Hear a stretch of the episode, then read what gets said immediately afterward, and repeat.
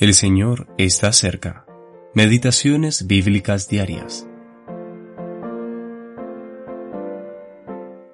Oh, si Él me besara con besos de su boca, porque mejores son tus amores que el vino. A más del olor de tus suaves ungüentos, tu nombre es como ungüento derramado. Cantar de los Cantares, capítulo 1, versículos 2 y 3 la excelencia de su nombre. Este versículo bien puede traducirse.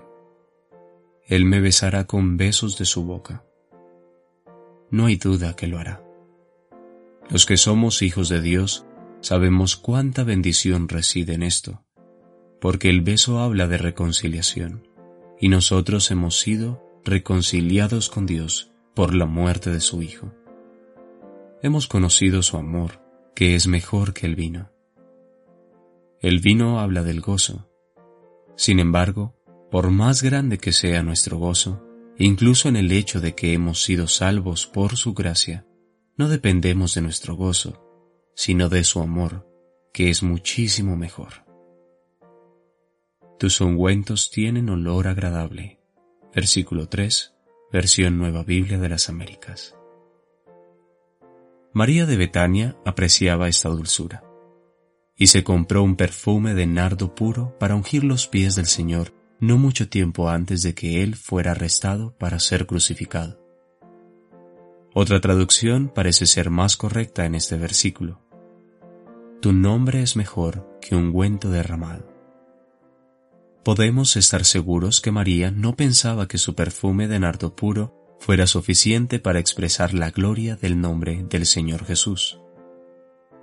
Donde sea que tengamos el privilegio de reunirnos con otros amados creyentes para traer nuestro perfume de alabanza y adoración, podemos estar seguros que toda la adoración de los que están allí reunidos, como la de todos los santos en todo lugar, siempre será inferior a la majestad y excelencia de su bendito nombre.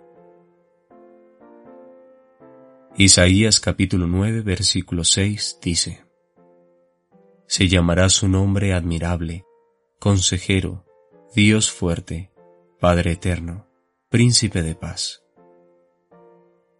Es importante considerar que dice su nombre, no nombres, pues hay perfecta unidad en su bendita persona.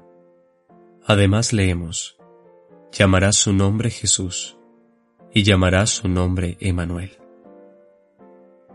Él también es llamado fiel y verdadero. Además, su nombre es el Verbo de Dios, y Rey de Reyes y Señor de Señores. Podríamos añadir otros nombres y títulos, pero todos estos juntos se combinan para darle gloria, una gloria que está mucho más allá de nuestra habilidad de adorar.